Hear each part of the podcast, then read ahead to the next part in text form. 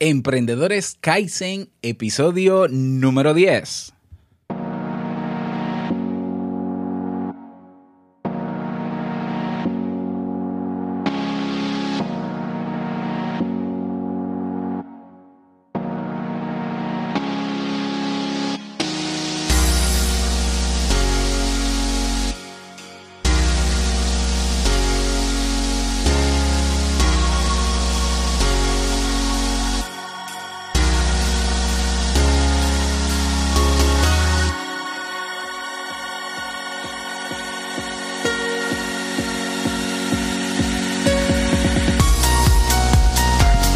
Hola, ¿qué tal? Bienvenido, bienvenida a esta nueva entrega de Emprendedores Kaizen. Bueno, y sabes eh, que este podcast, pues, en este podcast, pues, invitamos cada semana a un emprendedor para que nos cuente la otra cara de la moneda. ¿eh? No todo es bonito en el tema de emprendimiento. ¿eh? Entonces, ese lado perfectamente imperfecto. Y hoy tenemos un invitado súper especial para mí es un honor tenerlo aquí con nosotros. Es Víctor Hugo Manzanilla. Y bueno, vamos directamente a conocer parte de la historia de este gran emprendedor.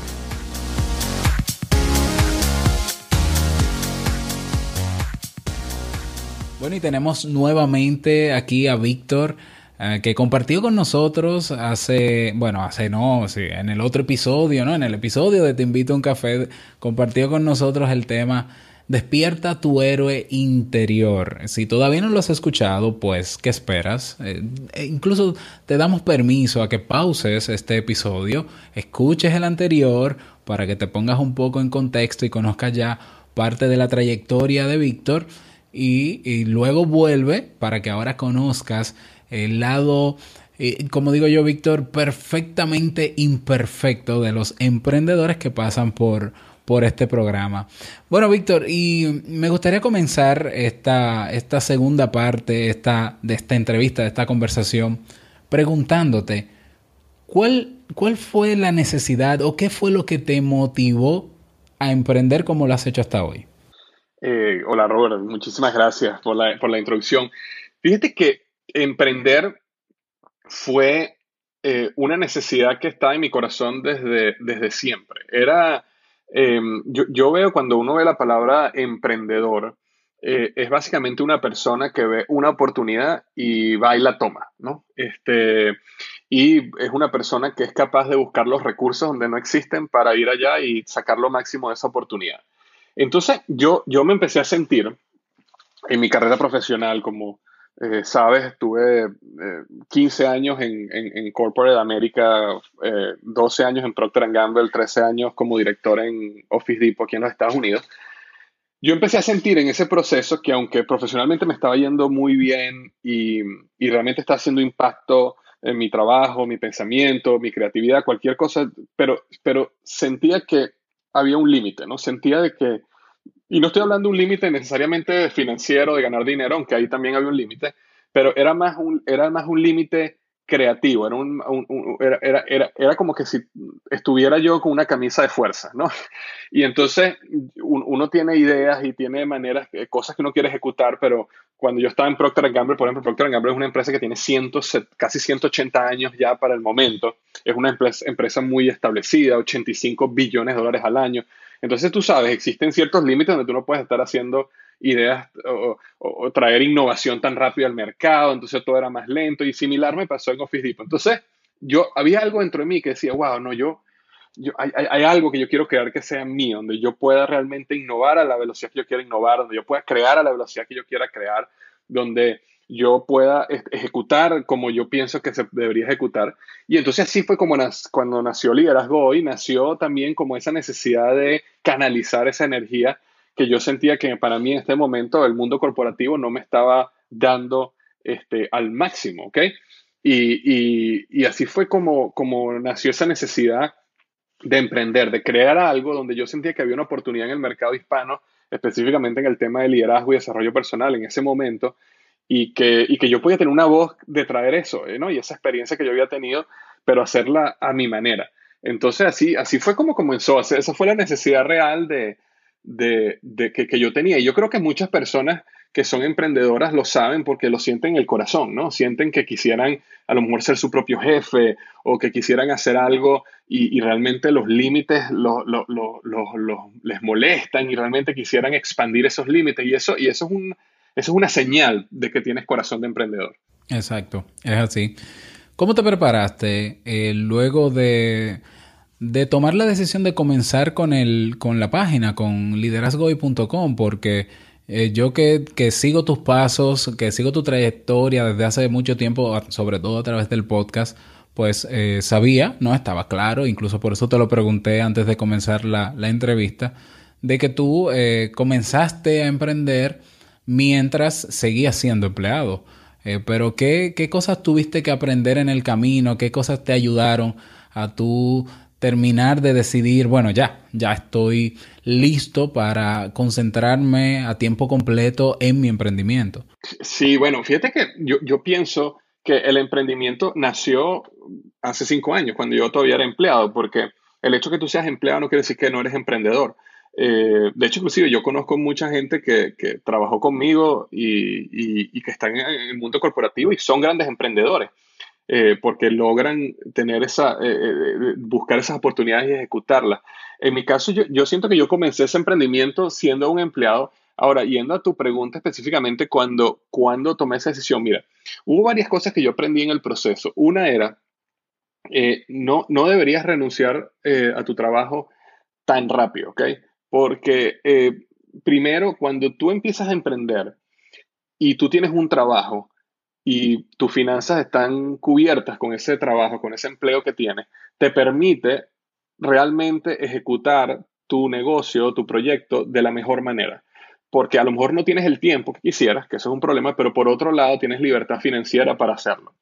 Muchas veces las personas brincan muy rápido de, de empleado a emprendedor y cuando entran a emprender, eh, resulta que al mes, a dos meses no tienen dinero y entonces empiezan a empujar el negocio en direcciones que no es el correcto, no tienen la paciencia que tienen que tener y dañan el negocio. ¿Me explico? Entonces, uno de los primeros aprendizajes era paciencia, ¿no? Ten paciencia porque mientras más tú te mantengas en tu empleo, eh, más dinero, más dinero que hagas en el, en el negocio lo vas a poder reinvertir en el mismo negocio porque no necesitas pagar la luz, no necesitas pagar la, la cuenta de la comida, porque el, negocio, tú tienes un empleo que te mantiene. Entonces, eso es un, buen punto. Ahora, en el momento de tomar esa decisión, realmente llegó porque eh, mi corazón ya estaba en esto hace mucho tiempo, ¿no? Pero llegó el momento donde físicamente ya el tiempo no, no lo permitía que, que, ocurrieran ambas cosas. Yo tenía compromisos como speaker en varios lugares Latinoamérica, estaba lanzando mi segundo libro, ya mis vacaciones, en, eh, mis días de vacaciones, que eran los que yo utilizaba para poder viajar y dar conferencias, se habían acabado. Este, y, y, entonces ya empecé a entrar en un problema donde literalmente no tenía días y tenía compromisos que tenía que ejecutar. Y, y, ya yo sentía que financieramente me había preparado y tenía un colchón financiero suficientemente grande como para dar el brinco. Pero todo fue pensado eh, bien estratégicamente y el momento no fue exactamente el que yo quería, ¿ok? Pero sin embargo estaba bastante preparado, ¿no? no eh, uno normalmente uno las metas no las logra al 100%, pero por esto que yo estaba como ya 70, 75% preparado para dar el brinco, lo cual me permitió dar el, el paso en el momento que, que, se presentó la oportunidad. Entonces, yo creo que al final uno tiene que tener paciencia, pero sí hay un momento donde ya, donde ya, ya eh, eh, también tiene que dar el paso. Entonces, es como, es como es como un arte, ¿no? La cosa, ¿no? Es como un arte. Y, y, se siente, ¿no? Porque eh, me imagino que por más, eh, tú eres estratega de por sí, porque tú, tú eres experto en mercadeo y si algo tienen los expertos en, estos temas es que todo lo calculan, ¿no? o por lo menos eh, tienen el plan. Pero independientemente de que tú hayas tenido el plan, me imagino que tú ya te dabas cuenta y sentías que era el momento de dar el paso, ¿no? Sí, o sea, había había un sentimiento y por supuesto que unido al sentimiento había un gran miedo, ¿ok? Porque mm, no, no es lo mismo cuando tienes un empleo y, y, bueno, gracias a Dios yo tenía un empleo que era director en una Fortune 500, entonces el, el, el, eh, era bastante dinero, financieramente hablando, era bastante dinero que estás dejando a un lado por, por emprender. Pero eh, si llega el momento donde ya tú sientes que ya te estás limitando, donde ya tú dices, eh, ok, ya, ya yo no, ya, como que ya yo llegué a un techo y ya no puedo seguir creciendo mi negocio porque ya estoy en un techo, excepto que yo dé el paso y me dedique 100% a esto. Entonces ahí sí lo voy a poder explotar al siguiente nivel. Pero algo interesante, que es bueno que, em, uno como emprendedor piense, es que el modelo, siento yo, ¿no? Eh, que el modelo estaba ya probado. ¿Por qué? Porque ya yo había eh, lanzado un libro, ya yo había lanzado unos cursos, ya yo tenía, bueno, mensualmente un número de oyentes en mi podcast, un número de, lectores en mi blog. Entonces ya yo durante todo ese tiempo había probado el modelo de negocios. Entonces era simplemente, ok, ahora renuncio y me dedico más a un modelo de negocios que ya yo probé. Me explico, más que simplemente, bueno, dejo mi empleo y me lanzo en un negocio donde el modelo de negocio no está probado porque nunca lo he hecho, no sé si a mis clientes les va a gustar mi producto, no sé si a la gente le va a gustar lo que yo hago. En mi caso ya el modelo estaba probado. Entonces, hay muchas maneras. Hay, mira, hay gente que hace negocios de multinivel, hay gente que hace eh, negocios de, o sea, un tipo de negocio, un side business mientras trabaja, hay gente que monta blog, hace negocios online. Hay muchas maneras que uno puede comenzar un negocio que te permita probar el modelo de negocio por un tiempo antes que des el paso. Eso también te da mucha más seguridad de que te debería ir bien. Exacto, es así. ¿Cuál eh, de los miedos? Bueno, vivimos con los miedos y, hay que hacer las cosas aún con miedo. pero había un miedo específico, alguna idea recurrente que pasaba por tu mente antes de dar el paso total ya de dedicarte 100% a tu emprendimiento o durante, ¿hay alguna idea que todavía tú dices, bueno, o sea, si, si hay alguna idea en particular que, te pasó por tu mente que, te causaba mucho miedo, ¿no? Antes de emprender. Sí, definitivamente. Y, algo que, siempre me gusta revelar es que el miedo es constante, Robert. O sea, no es... Yo, yo creo que no hay un día que yo me despierte que yo no sienta un poco de miedo, ¿ok? Este, por supuesto, hay, hay días donde me despierto y, y me siento muchísimo más optimista eh, hay días donde me siento con más miedo aún porque a lo mejor algo se me, algún proyecto se retrasó o no se está dando la velocidad que yo quería o los resultados no fueron tan buenos como yo esperaba. Entonces el miedo, el miedo es constante. Yo creo que cuando uno va a emprender, uno tiene que eh, entender de que el miedo va a estar a tu lado siempre y que, y que uno aprende a bailar con el miedo, uno aprende a danzar con el miedo. Ahora, hubo, hubo un miedo específico que que normalmente yo no escucho que muchos emprendedores hablan de él, pero es un miedo que, es uno de los miedos más grandes que yo, que yo tuve y que todavía tengo eh, y que lo he sentido, que es el miedo a, estar solo, ¿no? A la, soledad, porque yo trabajé eh, toda mi vida, como sabes, en, compañías y, yo llegaba y en la oficina tenía todo un equipo de personas, tenía a mi jefe, tenía a la gente que trabajaba conmigo, y entonces yo estaba todo, todo el tiempo en contacto social. Eh, en mi oficina y después uno llega a su, a su, hogar y es lo mismo. Entonces, ¿qué pasa? Cuando tú emprendes, cuando yo, cuando yo empecé a escribir mis libros, que yo me aislaba para escribir, eh, yo empecé a sentirme solo, me explico, empecé a sentirme como no, no me gustó tanto. En los primeros días estaba bien contento porque estaba solo y estaba escribiendo, pero después de dos o tres días me sentía como que, wow, estoy aquí, no conozco a nadie, no he hablado con nadie eh, y no he tenido una interacción con adultos eh, ¿sabes?, de, trabajo. Y con un equipo como el que tenías quizás en la empresa, ¿no? Exacto. Y entonces eh, eso a mí me llamó la atención. Y cuando yo estaba por dar el paso ya, esa era una de las cosas que más miedo me dio. Era, wow, cuando yo renuncio, como mi, mi proyecto de liderazgo hoy es un proyecto donde yo lo manejo prácticamente yo solo, tengo mi oficina en mi casa, eh, ¿sabes? Lo hago en mi propio tiempo, a la hora que yo quiera. Eh, no tengo ese contacto que tenía antes. Y eso, ese, ese miedo me dio. Y lo he vivido, ¿ok? Sí lo he vivido al punto donde he sentido esa soledad que, que, no me gusta. Entonces he estado buscando opciones alternativas donde, bueno, uno va y trabaja en, en un coworking location o trabaja en un Starbucks, trabaja en un café para, para ver y, dialogar con otras personas. Me, me, he mantenido seguro de que, de que tengo conversaciones con amigos constantes para, para uno hacer. Pero el, el emprendimiento es bien solitario. ¿Ok? En general, ¿no? No, no a todo el mundo le sucede así. Hay personas que comienzan un negocio y tienen socios y tienen un equipo y a lo mejor no lo sienten, pero para muchos emprendedores, sobre todo los emprendedores online, eh, es, bien solitario.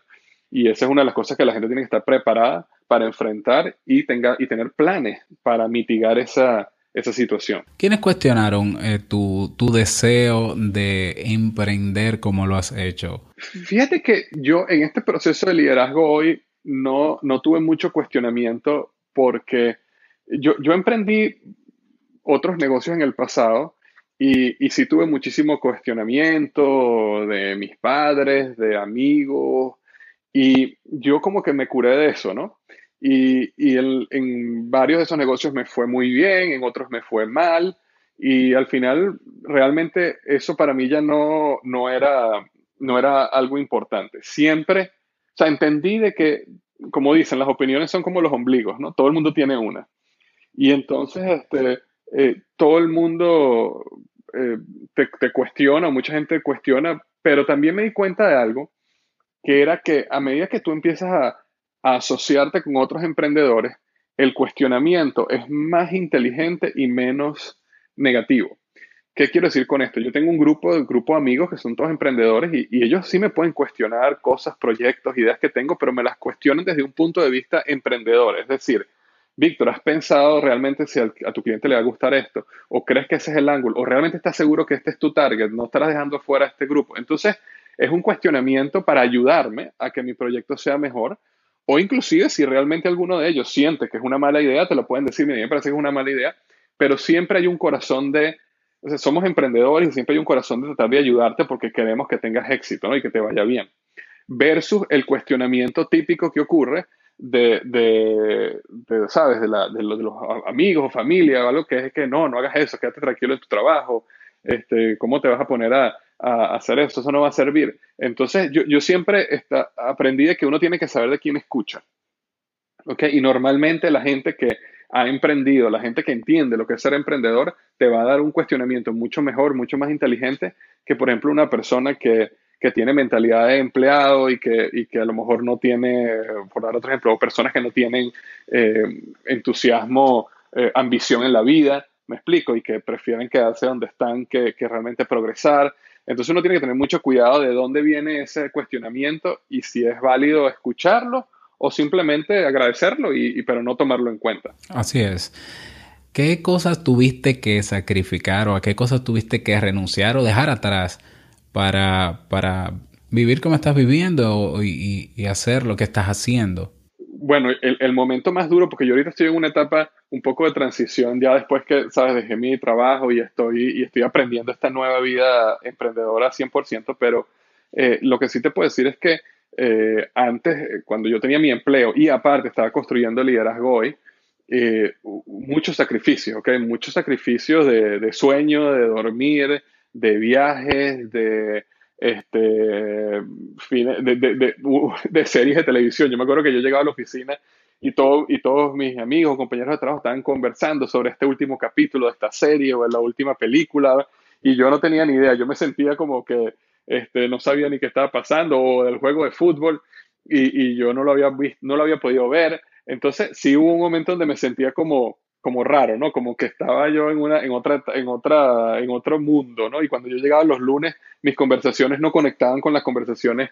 típicas de, de mis compañeros de trabajo, pero entendí que era un sacrificio que, que valía la pena, ¿no? Que, que, y que era, y que ah, no, no, iba a poder a lo disfrutar ese tipo de cosas, pero en un momento iba a poder disfrutar mucho más de ese tipo de cosas, porque iba a tener el tiempo libre para hacerlo. Por ejemplo, ahora, por darte un ejemplo, yo ayer este, estuve con mi hijo desde las 2 de la tarde hasta las, 6, hasta las 5 de la tarde y fuimos a comer juntos, lo llevé a un parque y estuvimos juntos eh, por un tiempo y, y, varios días de esta semana en la mañana llevé a mi hija a, a, jugar también en un parque y básicamente yo era el único ahí en el parque porque la mayoría de la gente está trabajando y yo y yo no tengo problema porque yo puedo trabajar en la noche cuando ellos duermen, yo puedo trabajar en cualquier momento. Ahorita, por ejemplo, estoy haciendo la entrevista, pero no, no, no hay problema. Yo, yo, si mi hijo me necesita en el colegio mañana una hora, yo puedo estar ahí.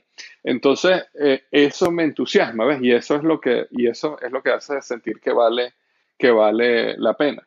Porque los sacrificios pasados ahora me permiten a mí dedicar el tiempo, que a lo mejor antes no estaba viendo una serie de televisión o yendo al cine, pero ahora puedo estar con mi hijo o mi familia cuando yo quiera, en el momento que ellos quieran. No, no, no tiene que ser en un horario después de la oficina. Exacto. Hablamos un poquito, Víctor, Víctor, de tu presente, de la actualidad. ¿Cuál piensas tú que es tu mayor fortaleza? Eh, mira, yo creo que una de mis fortalezas, este, Robert, es em, mi comunicación, ¿ok? La, capacidad de comunicarme con las personas. Yo creo que una de las cosas que permitió que el liderazgo hoy creciera como creció ha sido la pasión que yo tengo por comunicarme correctamente y lograr, lograr conectar con la audiencia. Y eso viene de una pasión que yo tuve desde, yo me acuerdo de que yo era, bueno, hace 20 años, yo recuerdo haber ido a conferencias y me acuerdo que yo veía al orador y, ¿sabes? La mayoría de la gente se sienta a escuchar un orador y, escucha sus palabras, ¿no? Y lo que él está diciendo pero yo escuchaba sus palabras, pero yo lo analizaba. Yo me acuerdo que yo decía, wow, mira, cuando él va a decir esto, mira cómo mueve la mano, mira cómo se acerca a la audiencia, mira la pausa que hizo. Yo me acuerdo que yo estudiaba hasta, mira cómo se quedó un segundo en silencio y después dijo. Entonces, todo ese proceso de comunicar una idea a mí me apasionaba muchísimo desde muy joven. Y yo creo que eso se ha convertido en una, en una de esas fortalezas que, que he logrado transmitir a través del podcast y a través de los libros es cómo comunicar a la gente unas ideas con, claridad. Yo creo que hay muchas personas que tienen una pasión de crear un blog, crear un podcast y, no, eh, no, no, buscan estudiar el arte de la comunicación. Y, eso es un punto eh, súper importante porque si no, si no estudias cómo comunicarte, si no te comunicas bien, la gente no capta, la gente se va a desconectar pero hay muchísimos libros y estudios y cursos de cómo comunicarte correctamente. Y, yo creo que para un líder, por ejemplo, una de las mejores inversiones que puede hacer es, un curso o leer libros de convertirse en un experto en comunicación. ¿Y cuál piensas que es tu debilidad, tu mayor debilidad? Wow, tengo, tengo varias, pero te cuento una, una de las debilidades que más eh, me limitó como, como líder fue mi incapacidad de confrontar a las personas con, como, como deberían ser confrontadas, ¿no? Yo creo que inseguridad mía personal, eh, cuando a medida que yo empecé a crecer en el mundo corporativo, yo empecé, eh, yo me empecé a dar cuenta, y eso no estoy hablando solo del mundo corporativo, sino esto, esto, ha sido algo que yo he luchado por crecer y aprender en mi vida personal eh, y en todos los círculos de mi vida, es confrontar a las personas, porque luego de mucho estudio, que ya estoy hablando ahorita hace, hace, hace muy poco tiempo que yo empecé dando a entender psicológicamente por qué yo tenía tanto problema para confrontar a las personas. No me gusta confrontar a las personas y de hecho caía en el, en el error de que a veces prefería hacerlo yo que confrontar a alguien, ¿ves? Y, y, pero yo creo que era porque como que uno siempre, eh, por la misma inseguridad de uno, uno siempre, se, yo siempre me hacía esta pregunta de, de, bueno, ¿será que le caeré bien a esta persona? ¿Esta persona pensará algo positivo de mí? Y, y entonces confrontar significaba poner en, en, riesgo que esa persona pensara algo bien de mí. Y entonces e, eso me llevaba en estos círculos donde, donde yo no confrontaba a la gente, sino que eh, prefería yo hacer el trabajo, prefería yo corregirlo, prefería yo callarme, eh, que es confrontar a las personas como debían ser confrontadas. Y yo creo que eso me limitó muchísimo y me, y me hizo mucho daño, como digo, no solo profesionalmente, sino también eh, personalmente. Y es un proceso que hasta el día de hoy todavía estoy aprendiendo y luchando por, por desarrollar de una mejor manera, aunque sí he, he mejorado mucho. Víctor, ¿y tú piensas que tus logros se deben a que has tenido suerte? Pero hablo de la suerte popular, de Ah, bueno, me imagino, eh, alguna gente puede decir, ay, Víctor, Hugo Manzanilla, qué, qué suerte que ha tenido y demás. Eh, ¿tú, piensas que ha sido esa suerte la que te ha llevado a tener los logros que hoy tienes? bueno, eh, como dices tú, eso depende de qué concepto tengan las personas de suerte.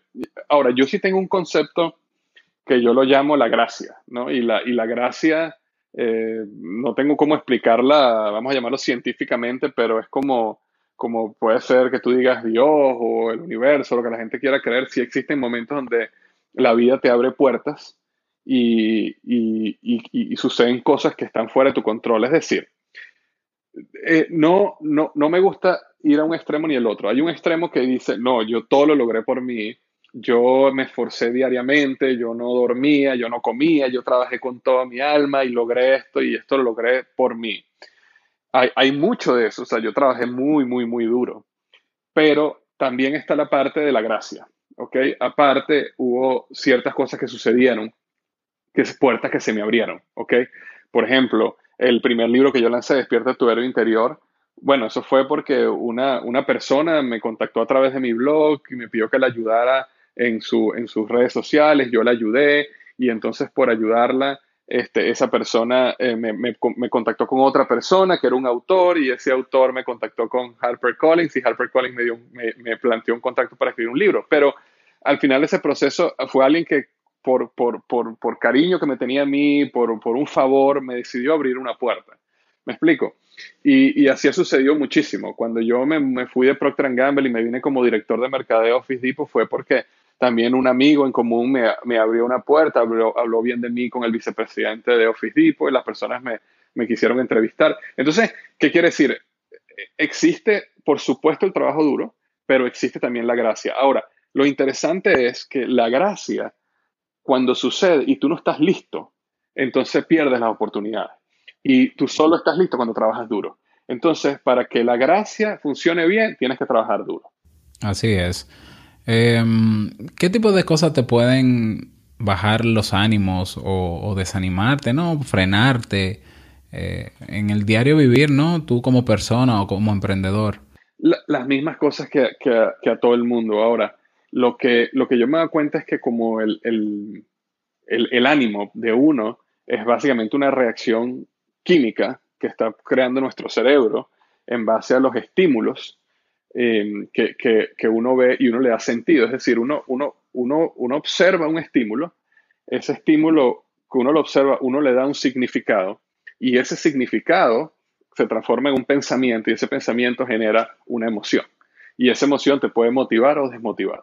Entonces, a mí, igual que cualquier persona, eh, básicamente me, me desmotiva, me motivan las mismas cosas, ¿no? Eh, algo salió mal, algo se retrasó, este, un cliente te dijo que no, un evento se canceló. O sea, todas esas cosas te pueden desmotivar. Sin embargo, cuando eso empieza a pasar, yo trato de entender cuál es, trato de cambiar cuál es el, el sentido, el meaning que uno le da a ese evento. Porque si uno cambia ese sentido, uno cambia también la emoción. Entonces uno puede realmente eh, ser un poco más proactivo en cómo uno eh, se siente respecto a los, a los, golpes o los cambios o a las vicisitudes de la vida. Eh, entonces, por darte un ejemplo, si yo voy a, a, por ejemplo, si yo quiero, tengo una idea de un libro y yo se lo presento a Larry Downs, que es el vicepresidente de HarperCollins, y él me responde que no, que realmente ellos no están interesados en esa idea, entonces yo puedo desmotivarme, ¿ok? Puedo decir, wow, yo tenía esta idea, me parece que era buenísima, ahora este proyecto se cayó. Pero si yo le doy sentido, yo digo, ok, me negaron esto, ¿por qué me lo negaron? Bueno, ellos tienen mucho más experiencia que yo en el mundo de los libros. Entonces a lo mejor en su experiencia ellos saben que el libro no va a funcionar o esta idea no es la que conecta. Déjame hablar con ellos. Entonces le cambias el sentido y más bien puede ser que te dé motivación para salir allá afuera y tratar de entender más, cambiar, aprender, crecer. Eh, y, y, y, al final logras tener un, eh, ¿cómo te podría decir? Uno está como en un sub baja de emociones, pero que ese sub baja de emociones cada vez, esté, cada vez esté más alto, me explico, y cada vez los bajos sean más altos que a la semana anterior o el mes anterior. Y comprender esa ruleta, ¿no? Lo que llaman la ruleta rusa del, del emprendedor. Eh, comprender que es algo que puede pasar, pero, pero que tenemos las herramientas o que podemos eh, manejarlo. Víctor, ¿cómo es un día común en tu vida? Eh, tu rutina diaria. Si es que tienes una rutina eh, así muy establecida o por el hecho de tú ser emprendedor, tu día puede ser muy variado. ¿Cómo, cómo suele ser un día eh, común en tu vida? En tu día a día. Sí, te cuento, por ejemplo, el día, el día de hoy es un día común para mí, ¿no? Es, yo me, despierto a, la, a, las 6 de la mañana, ¿ok? Eh, este, me, me, me, arreglo, o sea, me visto y desayuno y llevo a mi hijo al colegio. Salgo a dejar a mi hijo al colegio y me voy a hacer ejercicio. Normalmente me gusta hacer ejercicio bien temprano en la mañana porque justamente te ayuda con todo este estado emocional, te ayuda a sentirte con energía, te ayuda a sentirte este, te ayuda que eh, por lo menos comenzaste el día y ya, ya estás como que a full, a full capacidad, ¿no? Eh, después yo justamente hoy estaba ya llegando a mi casa nuevamente después de haber hecho ejercicio y trotado a las 9 y 40 de la mañana.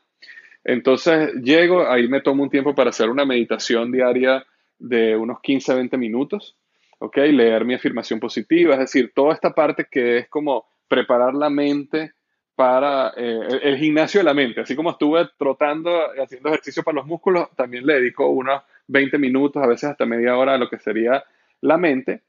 Y desde ese momento comienzo a trabajar en mi computadora, empiezo a revisar mis emails, eh, bueno, tengo mi, mi to-do list. Después, este, bueno, nada, viene la, la, hora del almuerzo y normalmente este, trato de eh, ahora con esta nueva, nueva vida, trato de, esperar a mi hijo que venga del colegio, a veces salgo a hacer algo con él en la tarde, eh, ceno y después sigo trabajando en la noche. Este, eso, eso es más o menos una, una rutina normal. Ahora, cambia diariamente porque ahora, como, uno está más libre, eh, ya tengo mucha más libertad. Por ejemplo, tengo, tenemos la entrevista hoy, hay días que tengo entrevistas, hay días donde tengo que viajar a, a Miami porque tengo que ir a Telemundo, eh, pero o realmente lo que trato siempre de tener en la mañana es mi momento de llevar a mi hijo al colegio, eh, salir de ahí, salgo a trotar y después dedicar esos 20 minutos, media hora a lo que es meditación, lectura afirmación positiva, el gimnasio de la mente. Y entonces arranco, ¿no? Arranco, arranco mi día. Eh, pero no, no te miento que ahora con este nuevo estilo de vida, a veces me tomo una siesta aquí, este, eh, el, eh, porque, porque ahora tienes un poquito más de libertad, ¿no? Y entonces, este, a veces, por ejemplo, salgo a trotar y, y, troto mucho más de lo que esperaba trotar y, llego súper cansado, entonces a veces me tomo una, una siesta de 30 minutos después de llegar de, trotar y, me baño y bueno, ya estoy listo para seguir, ¿no?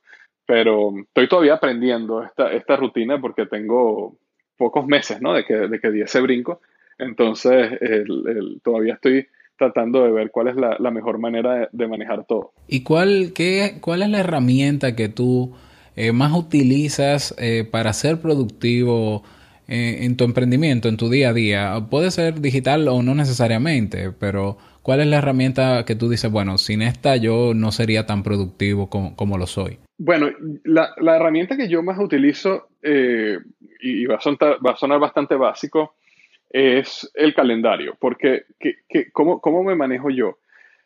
Em, estudiando lo que es la filosofía que se llama Getting Things Done, GTD de David Allen, él, él, habla de que uno no debería nunca utilizar la mente para guardar información que tú puedas tener en una hoja de papel, ¿no? Especialmente la mente no es, no, está, no es el mejor lugar para que tú estés guardando citas, reuniones, entrevistas. Entonces, ¿qué es normalmente lo que sucede con uno? que uno dice, oye, tengo que, tengo que comprar leche, tengo que comprar arroz, cuando me paren al automercado esta tarde, tengo una cita con una persona, tengo que hacer esto, y todo lo vas guardando en la mente. Entonces, ¿qué pasa? Empiezas a utilizar la capacidad mental para cosas que tú pudieras tener en una hoja de papel, en vez de realmente liberar tu mente completamente y dejarla libre para actividades más creativas, creación de contenidos, cosas que realmente sean más productivas, donde tu mente realmente puede traer un valor agregado. Entonces, yo utilizo mucho el sistema de, GTD, de Getting Things Done de David Allen, donde yo diariamente, cuando yo leo mi correo electrónico, inmediatamente yo, cualquier reunión que yo tengo, cualquier cosa, yo la pongo en el calendario. Si, por ejemplo, a mí me dicen, este, por ejemplo, tenemos esta entrevista, obviamente la pongo en calendario, pero por, si, por ejemplo, eh, me dicen, oye, necesito que por favor te pares a automercado y compres arroz y leche, entonces yo automáticamente veo en mi calendario dónde y pongo ahí, comprar arroz y leche. Pero la idea es que mi mente no tenga nada, mi mente no, no tenga nada de lo que yo tengo que hacer, sino que yo completamente confío en lo que está en el calendario y libero la mente. Entonces, el, calendario para mí es la, la herramienta principal este, para, para, evitar tener la mente llena de cosas que no hace falta tenerla. Muy bien. ¿Algún libro o película que haya marcado significativamente tu vida y que quieras compartir con nosotros? Eh, hay una película que se llama Rudy, no sé si la has visto, eh, que, es la historia de, un muchacho que fue a jugar fútbol americano en la, en la Universidad de Notre Dame. Y él era muy bajito eh, para poder jugar, pero la película básicamente es una historia de la vida real. Y la película básicamente muestra todo eh, la historia de cómo él lucha para poder entrar en ese, en ese equipo. Y es una película maravillosa. La he visto como 30 veces, yo creo, en mi vida. Se llama Rudy. Rudy, vamos a dejarla en las notas de este episodio para que puedan eh, adquirirla o puedan verla, ¿no? Los, los escuchas. hablemos un poquito de tu futuro, Víctor. ¿Qué te falta? ¿Qué tú entiendes que te falta por lograr? Bueno, muchas cosas, ¿no? Tú sabes que la, yo, y, sé que me faltarán muchas cosas que hoy ni siquiera sé, ¿no? Yo, yo he empezado a ver mi vida más como, más como una, como una carrera donde yo tengo una visión de aquí a 50 años. La he empezado a ver más como serie, una serie de proyectos que me llaman la atención y me, y me, y me interesan y me dan pasión, ¿no? Y, y, básicamente nutrido por la curiosidad que uno como emprendedor tiene eh, siempre. Entonces, eh, pero en el corto plazo estoy trabajando también en una plataforma para emprendedores. Eh, una de las cosas que, que, yo me he dado cuenta cuando justamente, cuando yo estaba en Procter Gamble, eh, a mí, cuando a mí me promueven a gerente de marca, a mí me dan una división de la compañía que se llamaba nuevos negocios, ¿no? Y esa, esa división de nuevos negocios, la idea que la compañía tenía era cómo nosotros pudiéramos, acuérdate que Procter Gamble es una compañía muy grande y muy, eh, muy estructurada, entonces ellos querían crear una división que fuera bien emprendedora, donde ellos dijeran, vamos a crear esta división donde estas personas pueden innovar mucho más rápido al mercado, pueden, como si fuera un startup, imagínate, o sea, exactamente ellos querían traer un startup a la compañía, crear un equipo y a mí me dieron ese departamento. Entonces, una de las cosas que me llamó mucho la atención, Procter Gamble con los recursos que tenía, era que ellos nos empezaron a entrenar a nosotros en todo ese mundo y, yo me di cuenta que hay, hay, mucho conocimiento que los emprendedores no tienen y que se lanzan al mercado solo por una pasión, ¿verdad? Porque tienen una idea, pero hay muchas cosas que los, por no tenerlas los lleva a que el negocio fracase y por eso la gran mayoría de los negocios fracasan. Entonces, por ejemplo, cómo crear un plan de negocio, cómo este, probar una idea en el mercado de una manera que sea este, económica, ¿no? Y que, realmente te dé resultados que te permitan tomar decisiones.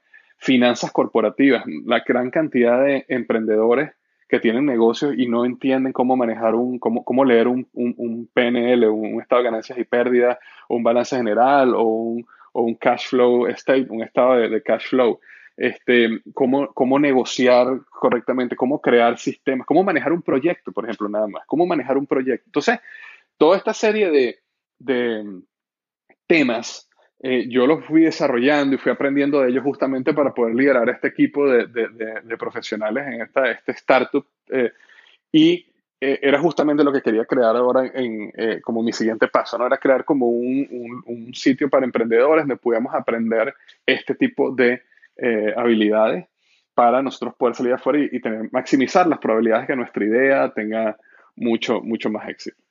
Excelente. Y bueno, con la experiencia que tienes ya, la experiencia que has tenido y el conocimiento, pues creo que va a ser todo, todo un éxito realmente.